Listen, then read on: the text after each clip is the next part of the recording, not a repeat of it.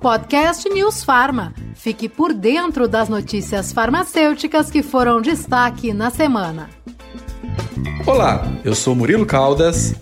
E eu, Denise Coelho. Vamos ao nosso giro de notícias com os principais destaques da semana sobre as novidades farmacêuticas.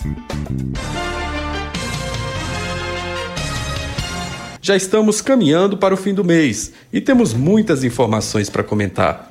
E a semana foi agitada e cheia de notícias com os impactos relevantes na área da saúde. E claro, o assunto principal acaba sendo a Covid-19, não é mesmo, Denise?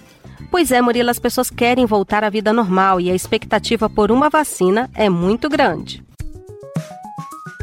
Nesta semana, saiu uma entrevista interessante no site do Conselho Federal de Farmácia, falando exatamente sobre isso. Lá, a professora Deide Mendonça, gerente de ensino e pesquisa do Hospital Universitário de Brasília, o HUB, fala sobre os testes da vacina chinesa contra o coronavírus aqui no Brasil. Ah, sim, Murilo. Na verdade, o HUB é um dos 12 centros de pesquisa no país que foram selecionados para a última fase de teste da vacina. Em Brasília, a pesquisa é coordenada pelo professor Gustavo Romero, do Núcleo de Medicina Tropical, em parceria com o setor de Gestão, Pesquisa e Inovação Tecnológica do hospital. A farmacêutica Daide e o farmacêutico Fernando Araújo Rodrigues de Oliveira vão participar desse processo e são responsáveis pelos testes do Hospital Brasiliense. É, está muito interessante essa entrevista, Denise. Ela também falou sobre a importância dessa experiência e explicou como vai se dar o processo de cadastramento dos voluntários. Os testes estão começando em São Paulo, em parceria com o Instituto Butantan. Cerca de 9 mil voluntários devem participar, especialmente profissionais da área da saúde. Eles vão ter preferência em função do grau de exposição ao vírus por conta do trabalho que estes profissionais vêm realizando na linha de frente, ou seja, no atendimento direto aos pacientes. Vale a pena conferir essa entrevista no site do Conselho Federal de Farmácia, no endereço www.cff.org.br. Denise, nós começamos a falar sobre a vacina da Covid, não é mesmo? E é muito interessante perceber que as pessoas começaram a valorizar essa questão da vacina. Isso porque, até pouco tempo, existia um movimento anti-vacina questionando a importância da imunização. Mas e agora? Quem não vai se vacinar? Então, Murilo, esse é inclusive o tema de uma matéria que fizemos na Rádio News Pharma. Ela fala sobre a importância da vacinação ao longo da história para erradicar doenças graves. E veja só o que disse para a repórter Larissa Mantovan a farmacêutica Monique Colasso, que é assessora da vice-diretoria de qualidade da Biomanguinhos. Está mais que comprovado, é indiscutível que prevenir é melhor do que tratar, né? É, a gente tinha aí na década de 80 uma média de 5 mil e crianças mortas né, até 5 anos por doenças como sarampo, meningite, que hoje a gente já não vê esses números, né? Isso graças à introdução de diversas vacinas no nosso calendário. E o Brasil, com certeza, ele é uma referência em vacinação, né? É um dos países que tem a, assim, a maior oferta de vacinas da população pelo Ministério da Saúde. E olha que fazer uma vacina não é coisa simples, viu? Em média, esse processo demora uns 10 anos. Agora, por causa dessa pandemia que tem causado tantos prejuízos e, lamentavelmente, tantas mortes, né? Existe uma grande mobilização de cientistas do mundo inteiro para acelerar esse processo. Na matéria da News Pharma, o farmacêutico da Fiocruz de Minas Gerais, Olindo Martins, fala que esse cenário de emergência mundial em saúde resgatou a importância da vacinação para prevenir doenças. Então, o movimento anti-vacina que nos preocupava tanto e nos preocupa ainda, claro, ele teve um enfraquecimento com certeza a partir desse impacto, né, que a pandemia teve na nossa população mundial e agora com a chegada dessa perspectiva de uma vacina, a gente vê que a própria sociedade ela vai mudar o conceito, sabe, querer sim vacinar. Quem não vai querer vacinar para proteger contra essa infecção com o coronavírus. Pois é, essa é a grande esperança agora Já são 100 estudos sobre vacinas em andamento no mundo. Aqui no Brasil, dois estudos estão em fase de teste. Tem também aquela outra pesquisa que deve ser produzida em parceria com a Universidade de Oxford. Agora vamos torcer, né, para que dê certo. Estamos na torcida. Seguindo nosso giro de notícias, Denise, outra questão que também tem causado muita discussão é o uso de medicamentos fora da indicação da bula para tratar a Covid. Nesta semana, a Anvisa publicou uma resolução com novas medidas de controle de medicamentos que estão sendo utilizados para tratar a doença. Pois é, Murilo, na verdade, tudo isso está em teste e nada ainda é conclusivo. Medicamentos como a hidroxicloroquina, a cloroquina, a nitazoxanida e a ivermectina vinham sendo utilizadas dessa forma, off-label. Exatamente, Denise. E para quem não sabe o que significa o termo off-label, que vem sendo muito utilizado principalmente na área da farmácia, vale lembrar que se trata do uso de medicamentos sem indicação homologada para tratar certas doenças, ou seja, sem que aquela indicação esteja escrita na bula. Durante a pandemia, o uso desses medicamentos de forma off-label ocasionou a falta de muitos deles nas farmácias, o que pode prejudicar aqueles pacientes que realmente precisam desses fármacos para tratar os seus problemas de saúde. Para controlar esse problema, a Anvisa os incluiu na Portaria 344, que trata dos produtos controlados. Mas agora existe uma norma específica, que é a Resolução 405, para regular a venda desses medicamentos durante a pandemia.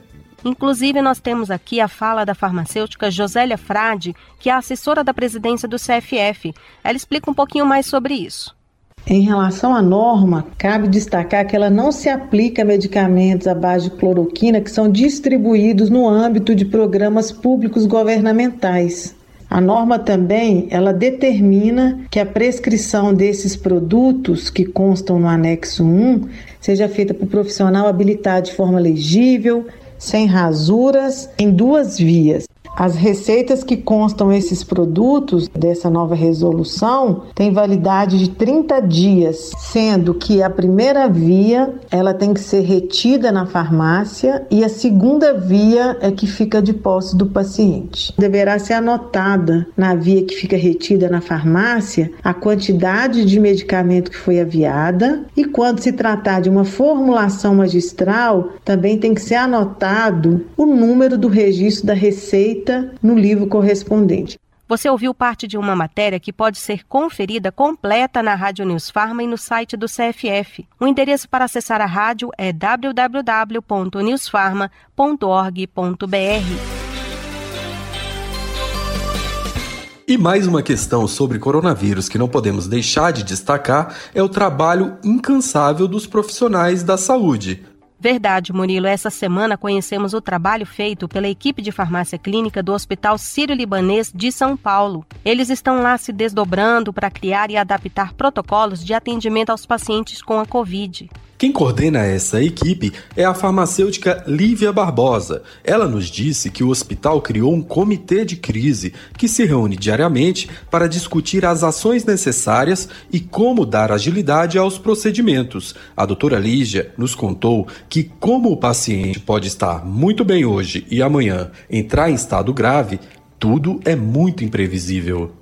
Murilo, por falar em planejamento e protocolos para enfrentamento da Covid-19, laboratórios de qualquer natureza que estejam realizando testes para a detecção da doença devem obrigatoriamente notificar os casos ao Ministério da Saúde em até 24 horas a partir do resultado do teste. A exigência está prevista na Portaria 1792, publicada no dia 21 de julho. E as notificações devem ser registradas na Rede Nacional de Dados em Saúde, uma plataforma nacional de integração de dados em saúde, que faz parte do programa Conect SUS do governo federal. Para os laboratórios públicos que utilizam o sistema Gerenciador de Ambiente Laboratorial, a rotina não muda. Já os laboratórios públicos e privados que não utilizam este sistema terão até o dia 4 de agosto para se adequarem. Esses laboratórios devem solicitar o uso da Rede Nacional de Dados em Saúde pelo link serviços-datasus.saude.gov.br. Para o acesso à documentação técnica e suporte, os interessados devem visitar o endereço eletrônico rnds.saude.gov.br. E ainda, Denise, farmacêuticos que desejarem se interar melhor sobre os sistemas de notificação podem participar gratuitamente do curso Rastreamento em Saúde e Realização de Testes Rápidos para a Covid-19, uma capacitação oferecida gratuitamente pelo Conselho Federal de Farmácia, com certificado para aqueles que cumprem todos os requisitos. Para participar, acesse edufarma.cff.org.br. Para encerrar esse assunto da Covid por hoje, vale lembrar que um manual para suporte a laboratórios, chamado Plano de Resposta à Covid-19 para Laboratórios de Análises Clínicas, que foi elaborado pelo Grupo de Trabalho sobre Análises Clínicas do CFF, juntamente com a Sociedade Brasileira de Análises Clínicas, ganhou uma versão em inglês. Olha só que interessante. A publicação está sendo divulgada pela Federação Internacional Farmacêutica, a FIP, e pela Federação Internacional de Química Clínica, a IFCC.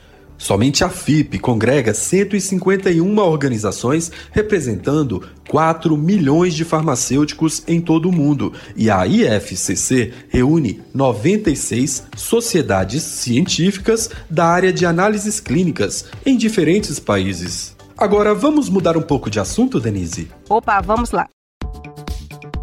A gente sabe que o mercado farmacêutico tem tido um crescimento acima da média, mesmo em momentos de crise econômica. E, além das farmácias comunitárias, que são essas unidades que a gente frequenta em nossa comunidade, os farmacêuticos podem atuar em 135 áreas. Uma delas, Denise, ainda pouco conhecida, mas em franca expansão, é o da farmácia veterinária realmente vem crescendo muito no Brasil, Murilo. Por isso existe uma ampla demanda pela produção e gestão desses medicamentos, ou seja, na orientação sobre o uso correto e seguro desses produtos, mas também na pesquisa e desenvolvimento de cosméticos e de alimentos voltados especificamente para os animais. Tudo isso é campo de trabalho para o farmacêutico. É verdade, Denise. O farmacêutico pode atuar na indústria de medicamentos veterinários tanto no desenvolvimento quanto no controle de qualidade, na área regulatória, na responsabilidade técnica e até na área de marketing. Muitos desses assuntos serão discutidos num simpósio que vai acontecer em setembro, entre estudantes e profissionais que já atuam na área. Veja o que a farmacêutica Viviane Magalhães me disse. Ela é mestre em ciências veterinárias e tem doutorado em agrotecnologia profissional que pensa em seguir essa linha, né, de atuar junto ao medicamento para saúde animal, ele precisa saber trabalhar em equipe porque em algum momento ele vai realmente precisar do auxílio ou de um zootecnista ou médico veterinário. Ele vai ter que ter um perfil multidisciplinar. Ele vai ter que estar disponível a ser um eterno aprendiz, sempre na busca de um conhecimento animal. Que os principais desafios vão estar sempre ligados ao fato que na saúde animal a gente está relacionando a uma infinita possibilidade de espécies e de padrões, enquanto a saúde humana a gente fala só de uma espécie. Esse é o grande desafio da saúde animal, inclusive para a medicina veterinária. Então, quando a gente fala da produção do medicamento ou de uma necessidade terapêutica, a gente tem que pensar não só nas necessidades fisiológicas, na farmacologia, mas também no manejo desse animal. Também no habitat, na forma que você pode manejar, que você pode tratar esse animal. Ah, e quem já trabalha na área de farmácia veterinária e se interessou pelo simpósio pode obter mais informações nos canais do CFF e nas redes sociais da Universidade Federal Rural do Rio de Janeiro, tanto no Instagram como no Facebook. Busque lá por farmavete com temudo.ufrrj. Então, Denise, o que mais precisamos saber para terminar essa semana bem informados? Assim, Murilo, vale informar que a Anvisa avançou nesta semana na regulamentação sobre receita digital. Em reunião da diretoria colegiada, que foi feita no dia 21, a agência anunciou que vai publicar uma resolução estabelecendo requisitos para emissão, prescrição, aviamento, dispensação e guarda das receitas de controle especial e medicamentos antimicrobianos emitidos em meio eletrônico. Bem lembrado, e um desses requisitos é o uso da assinatura digital qualificada, ou seja, o certificado ICP Brasil. O outro, a validação obrigatória no site oficial Validador de Documentos Digitais. A minuta da proposta está alinhada com o que defendem o Conselho Federal de Farmácia e o Conselho Federal de Medicina. Essas duas entidades vêm trabalhando juntas nessa pauta digital, pois são órgãos reguladores que se preocupam com a segurança tanto na prescrição como na dispensação dos medicamentos e também com o uso racional dos medicamentos. Bom, por hoje é isso, mas na semana que vem tem mais um resumo das informações farmacêuticas que foram destaque na semana. Se você curtiu, compartilhe e, se preferir, pode buscar o nosso podcast também nas plataformas de streaming, no Deezer e no Spotify, no canal da agência Rádio Web. Além de poder acessar pela rádio, que é a voz do farmacêutico no Brasil, em newsfarma.com.br. Até a próxima. Tchau, tchau. Tchau, Denise. Tchau a você que nos acompanha e um ótimo fim de semana a todos. Podcast News Farma. Fique por dentro das notícias farmacêuticas que foram destaque na semana.